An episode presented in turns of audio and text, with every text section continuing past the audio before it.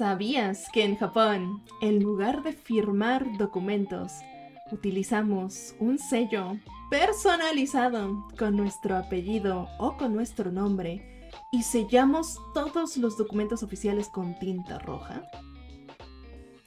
Pues en este episodio te cuento el por qué utilizamos este sello en Japón, de dónde viene la tradición de usar los sellos y el cómo puedes también tú tener tu nombre en japonés en un sello como primer paso para realizar tu sueño de tu vida en Japón.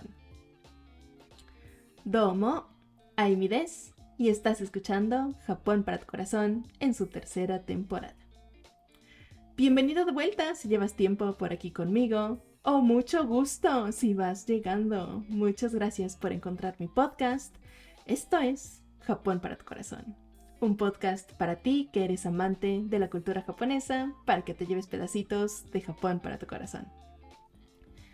Fíjate que hace, tiene ya como un año, te compartí un video corto por Instagram y por TikTok acerca de estos sellos en Japón, acerca de la cultura de los sellos en Japón. Te enseñé mi sello, posté el video y fue un exitazo. Sea, en TikTok tengo como 130 mil visualizaciones en ese video, como unos 14.200 likes al día de hoy. Te estoy grabando el episodio a mediados de junio, hoy es 16 de junio, viernes 16 de junio del 2023. Y este video tiene también un charro de comentarios, tanto buenos como críticas, comentarios de pues preguntas, Así es que pues me tardé un poquito, pero he aquí el episodio acerca de estos sellos en Japón. Te quiero responder pues a las preguntas que me hiciste llegar a través de, esa cajita de comentarios por allá en TikTok y en Instagram. Y pues vámonos, porque son pues varios los puntos que quiero tocar. Primero te quiero contar qué significa el sello, la breve historia de dónde viene y desde cuándo se usa en Japón. Después te quiero contar también de los usos hoy en día y cómo ha, pues, evolucionado, eh, sí, evolucionado.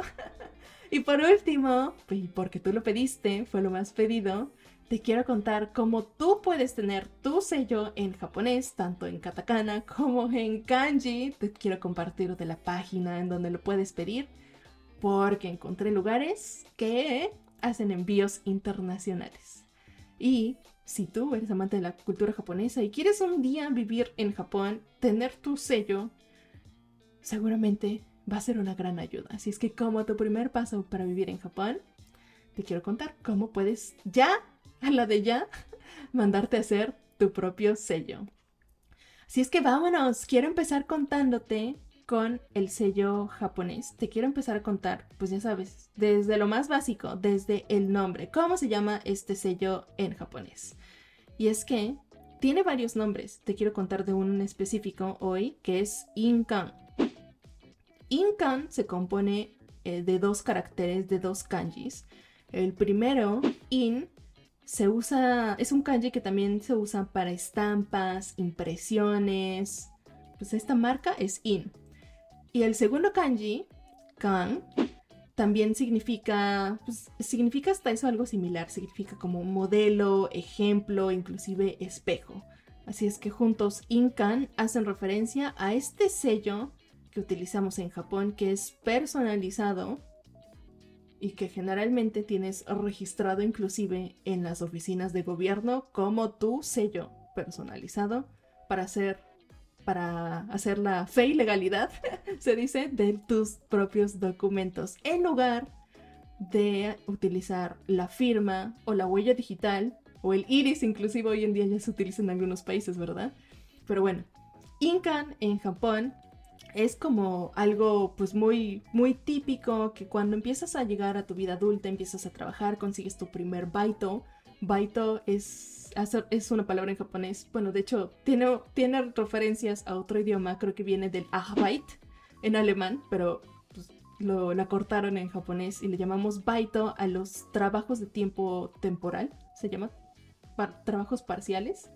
a eso le llamamos baito. Entonces, cuando tú japonés empiezas a, o cualquier persona viviendo en Japón, empiezas a trabajar y necesitas tu cuenta de banco, necesitas un INCAN, porque para em, abrir una cuenta de banco necesitas tu firma oficial.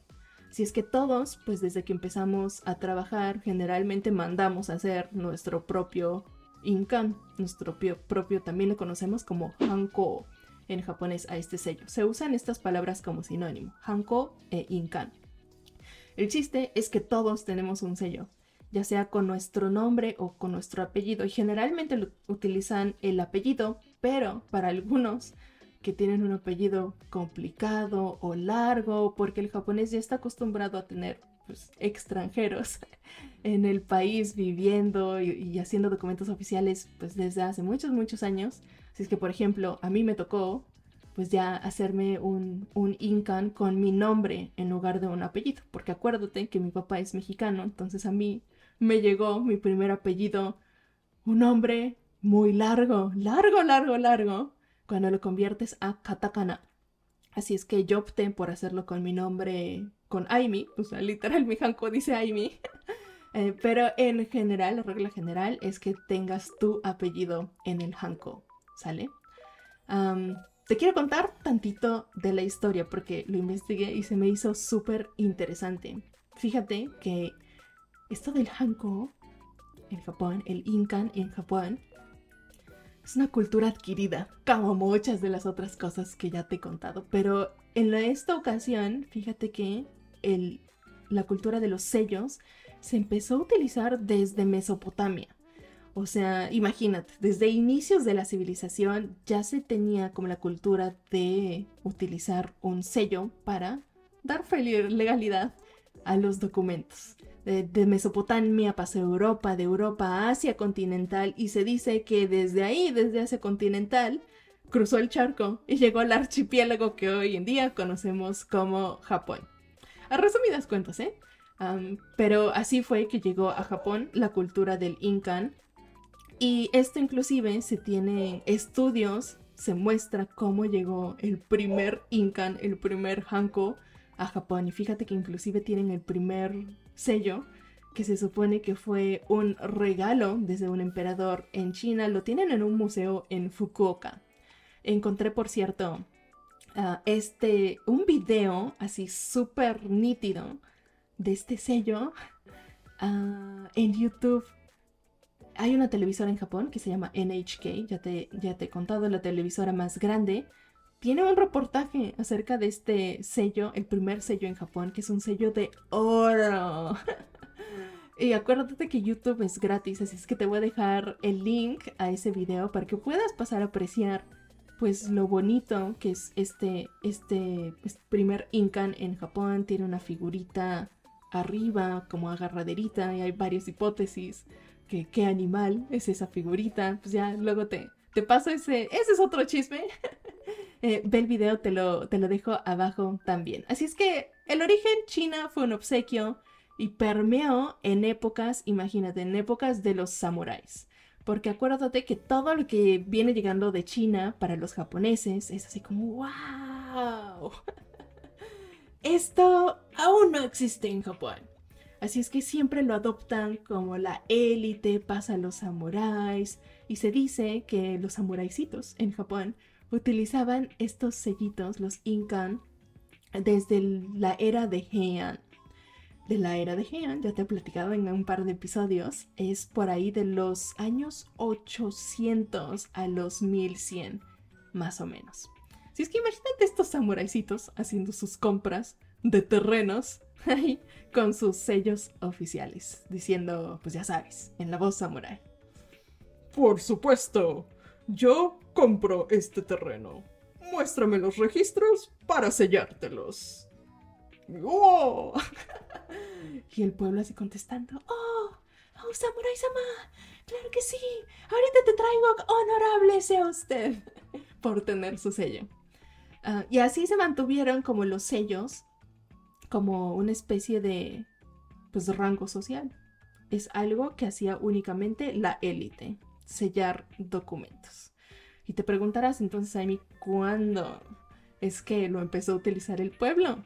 Y se dice que en el caso de los sellos, permeó al pueblo hasta la era de Meiji, o sea, hasta los 1850, inicio de los 1900, fue hasta ese entonces, hasta ese entonces que el pueblo empezó a utilizarlos, ¿tú crees?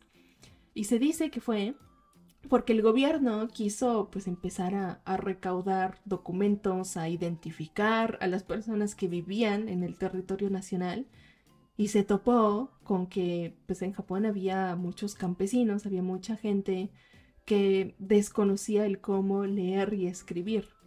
Así es que dijeron, ah, pues, pues ya tenemos este invento que llegó de China desde hace un buen. y dijeron, pues usemos eso. Y fue así como oficializaron Incan para cada uno de los, de los ciudadanos y desde ese entonces se usa el Incan en Japón, este sello para oficializar documentos o para identificarte. ¿Tú crees?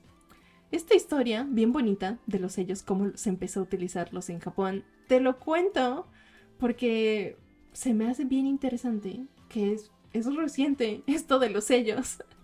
Y pero es parte ya de la cultura japonesa y es por esto que ha sido como tantito complicado para la cultura japonesa, pese a que atravesamos por la pandemia, el deshacerse de esta cultura, o más bien, no de deshacerse, creo que erré en la palabra, de evolucionar a otros medios de firma como la firma electrónica u otras opciones que existen hoy en día. Pero a mí me gusta, personalmente, si te soy honesta. ¿Te acuerdas que te conté que hace poquito pues fui a firmar, o más bien a sellar, los documentos de la compra de mi casita en Japón? Pues imagínate, si me hubieran dado el machete de documentos y hubiera tenido que firmar con mi puño y letra. me hubiera tardado años. Pero se me hizo una maravilla que únicamente agarré mi sello y... ¡Puc! ¡Puc! ¡Puc! Iba sellando en donde me iba diciendo Kumiko-san, mi agente de bienes y raíces. Pero bueno, ¿tú qué opinas? ¿A ti te gusta todo este show de firmar con tu puño y letra? ¿Crees que un sello sería conveniente? ¿Te gustaría tener tu sello? Déjame un comentario si me estás escuchando por YouTube, que ya sabes que ahí está la cajita de comentarios bien bonita, ahí te espero. O si me estás escuchando por otras plataformas de podcast, acuérdate de que encuentras a Japón Corazón, todo junto y sin acento, por todos los medios sociales, por allá en TikTok. Me puedes escribir mensajes directos en Instagram también. Espero tu comentario. Y ahora, creo que se me pasó describirte cómo son hoy en día estos sellos en Japón. Te mandé a ver ya el video de los sellos antiguos, pero se me pasó contarte cómo son los sellos en la actualidad, el Incan en la actualidad. Y es que fíjate que son unos como cilindros alargados, haz de cuenta como del diámetro de, de tu dedo índice, más o menos, y del largo quizás de mi dedo meñique, que serán como menos de unos 5 centímetros, o sea, son unos cilindritos así alargados, generalmente son redondos, o sea, es un cilindro. Los sellos personalizados, los personales, los individuales. Porque para todo esto, en Japón se sella hay sellos para personas morales y para personas físicas. Hay unos que son cuadrados, pero generalmente los personales son redondos y te digo tienen esta forma y este tamañito. hay de varios materiales. El mío es de madera, el que ya te había enseñado. Hay unos así bien pipiris nice que son de titanio y hay otros que son como de una amalgama entre plástico y otros componentes que ya tienen inclusive su tinta incluida cuando son de madera y cuando son de titanio, tú tienes que cargar con una tinta roja aparte cuando tienes que ir, cuando vas a ir a sellar algún documento. Que generalmente cuando vas a una oficina de gobierno, ya tienen ahí su inkpad, su, su como cojincito con tinta roja y ahí te lo prestan.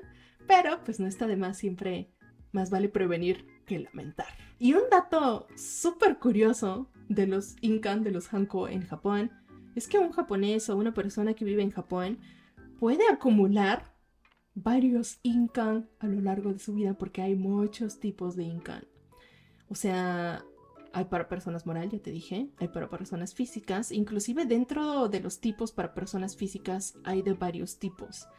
Creo que hay como dos que sobresalen, que vale la, vale la pena comentarte aquí en este episodio. Y uno es tu sello oficial. Siempre vas a tener un sello oficial que tú vas a registrar a las oficinas de gobierno. A este sello oficial lo conocemos como Jitsuin y es el que utilizamos pues para sellar actas de matrimonio, que el árbol genealógico, actas de defunción, todos los documentos importantes en tu vida los vas a sellar con este, con el Jitsuin. Luego, hay otro tipo que creo que pues vale mucho la pena resaltarte y es el como el no oficial. Y es que hay uno súper famoso entre los japoneses en Japón que le llamamos Sanmonban. Y este tipo de inkan es uno que consigues bien barato. y es que pues te imaginarás que con toda esta cultura de sellos, en Japón existen tiendas de inkan, existen tiendas donde venden sellos. Y pues hay sellos ya hechos para facilitarte la vida. Haz de cuenta. Imagínate que tú tienes un apellido común pues también hay apellidos comunes en Japón. Haz de cuenta como un López un Vázquez. en español, pues en Japón hay un Tanaka, hay un Kawasaki, que son apellidos pues comunes. Hay mucha gente con esos apellidos. Entonces estas tiendas de Incan, estas tiendas de sellos, ya tienen prehechos a un precio más accesible, con un, pues, un material un poquito más pues de menor calidad que el de titanio, ya tienen pues varios modelos de estos que tú puedes pasar a comprar, pues ¿qué será? Desde los mil y poquitos yenes, o sea, desde los diez y tantos dólares te puedes comprar tu Incan en Japón si tienes un nombre común en este tipo de tiendas. inclusive, sí, sí, sí, inclusive si tú te mandas a hacer uno así con este material, te digo que es medio, medio plasticoso, con, el, con la tinta ya incluida, a ese generalmente le vamos a llamar Sanmonban. Y creo que en algunos, en la mayoría de las oficinas de gobierno, no te dejan registrar como un Jitsin el Sanmonban, porque es o sea, es uno que compraste en la tienda de la esquina y que es un poquito más falsificable. Generalmente los que tú registras como Jitsin, pues son unos más, pues más elaborados. Generalmente la gente se los manda a hacer con un artesano eh, para evitar plagios, porque imagínate la persona que se llama pues González o el López en Japón, o sea, el Tanaka o el Kawasaki, pues imagínate cuántas personas tienen el mismo sello porque es un apellido común. Si es que para evitar esto, generalmente el Jitsuin no es un Samunban. Y además de estos dos tipos hay que, pues que el sello para el banco, pero generalmente puedes usar el Samunban inclusive para, para irte al banco. Bueno, o al menos a mí me aceptaron un, un Salmon Ban para la primera cuenta de banco que abrí, que de hecho fue mi abuelita la que me prestó, me prestó su encanto, ¿crees? Pues datos curiosos ahí. Y eso es algo más que te quería platicar. Hoy en día, inclusive para extranjeros, como los japoneses a veces saben que un extranjero llega pues sin su Incan, a veces les dan como el Gaijin Pass, le llaman. Gaijin Pass es una palabra que usan los japoneses para referirse a, pues te perdonamos porque eres extranjero. Entonces, en ocasiones, a veces, inclusive en documentos como la compra de una casa, te digo que la gente viene sin raíces y el abogado, cuando estaba yo, pues por sellar mi casita en Japón, me dijeron, ay, mi firma aquí. Y yo así de... Kumiko-san, pero yo traigo mi Incan. Y ya me decían, wow. Y es que algunos piensan que por vivir en el extranjero puedes inclusive no tener un Incan. Y te lo perdonan, inclusive para la compra de propiedades. Así es que te digo, un Incan es muy útil para cuando llegas a Japón y cuando quieres abrir, o sea, para la cuenta de banco sí te lo van a pedir, sí o sí. Ah, pero para otro tipo de cosas, inclusive como para la compra de una casa, ya como que lo están perdonando. ¿Tú crees? cuéntame, ¿qué opinas al respecto? O sea, ya esto es a lo que iba también. La cultura de Lincoln, todos, bueno, yo he visto muchas críticas en YouTube y en Internet diciendo, ¿por qué nos estamos tardando tanto en evolucionar, en salir de lo que es el Incan en Japón, cuando todo el mundo ya está yéndose que al iris, pasando la huella digital. Y yo, yo lo que podría decirte de mi experiencia es que sí está evolucionando, solo que poquito a poquito, suave, suavecito. Y eso es el chisme que te traigo aquí con el, con el Salmon Ban, con el Jitsuin y los tipos de Incan. Pero ahora sí, se viene lo mismo. Muchas gracias por escuchar hasta aquí. ahora sí te quiero contar cómo puedes tú mandar a hacer tu propio Incan en japonés. Ya sé que me escuchas desde Francia, desde Suecia, desde Bolivia y desde Buenos Aires. Pero hasta ahí te puede llegar tu Incan. Es que encontré esta página que se me hizo muy navegable. Generalmente las páginas de Incan están en japonés. O sea, te metes a Rakuten en Amazon, en todos lados puedes ya mandar a hacer tu Incan, pero todo va a estar en japonés generalmente.